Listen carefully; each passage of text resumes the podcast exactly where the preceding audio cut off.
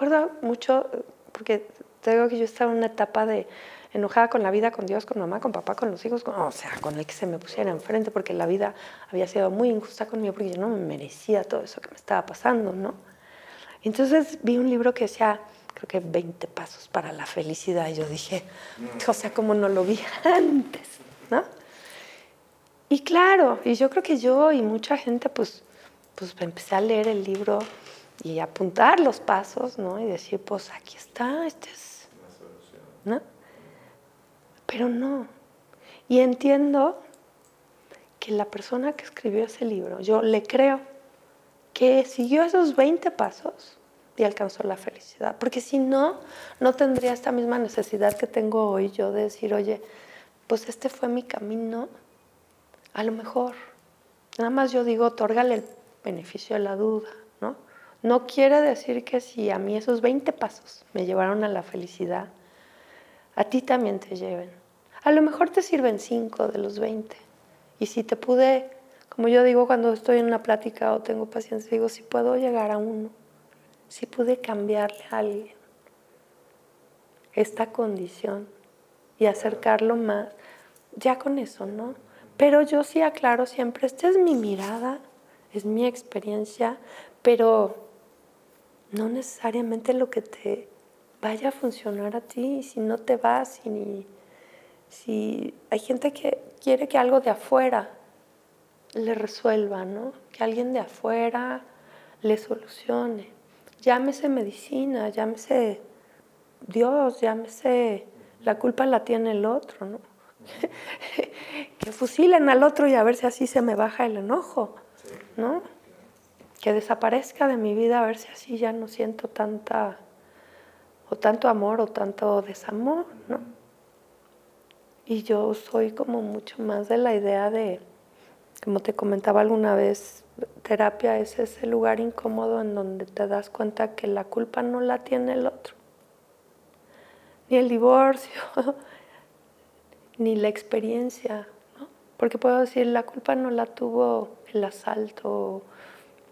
Puedes decir, pues qué canijo suena, ¿no?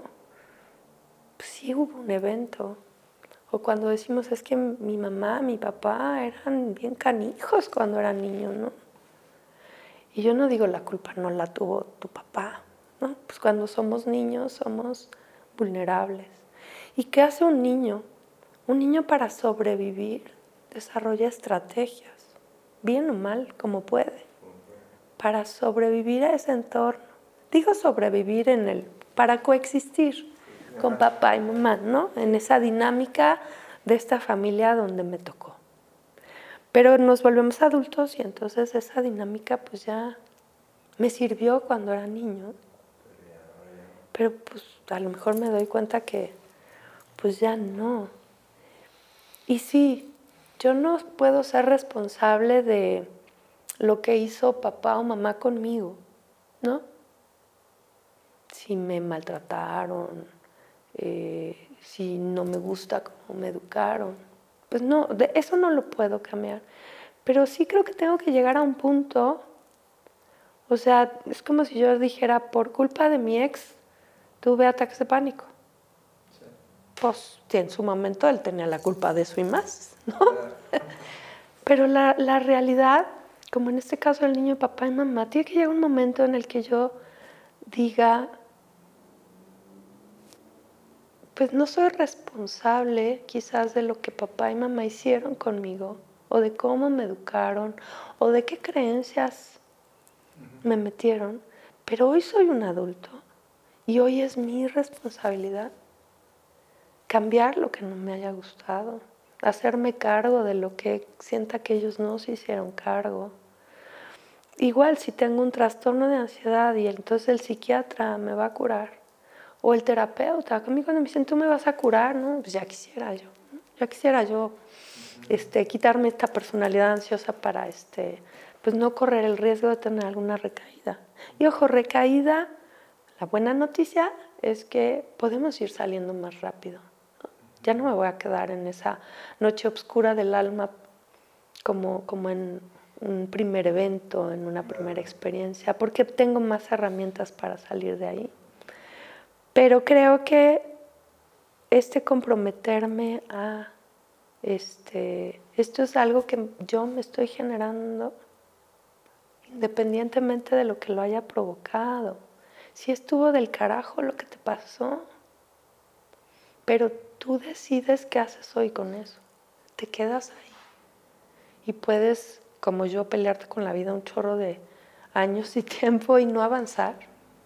O puedes decir, bueno, pues no sé si lo escogí, me pasó, fue el karma, el dharma, la hormiga que maté en otra vida y ahora me la cobro. No sé. Yo decía, hoy pues en otra vida, si existe el karma, yo he de haber sido, porque me está pasando la factura, ¿no? Y claro, empezamos a buscar formas todos de justificarnos, ¿no?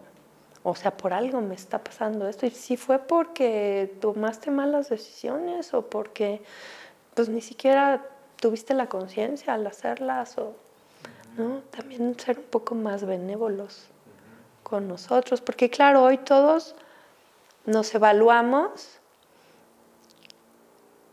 y en su mayoría somos muy duros con el, nuestro yo de antes, ¿no? De cómo pude elegir a tal persona o cómo pude este, tomar tal decisión. Pues sí, pero hoy eres otro.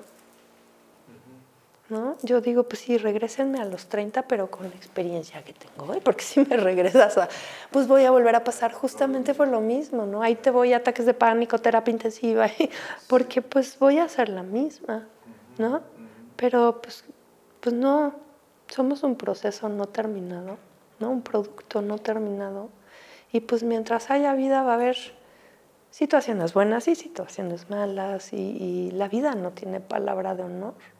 ¿no? Hoy fue una pandemia, bueno, ayer y hoy hay una guerra y mañana, quién sabe, este mundo está bien loco.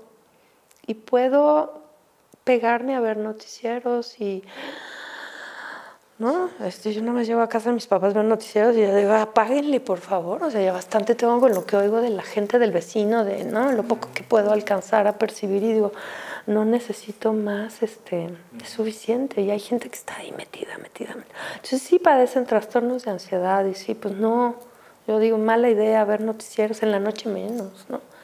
Este, no, no, ahí es mejor como, como este algo más relajante, porque tengo que entender que todo lo que pasa por mi mente, con ansiedad o sin ansiedad, mi, mi cuerpo lo vive como una realidad, ¿no? A todos nos pasa, no nada más a los ansiosos. Entonces, pues, ¿qué quiero cargar todo el día?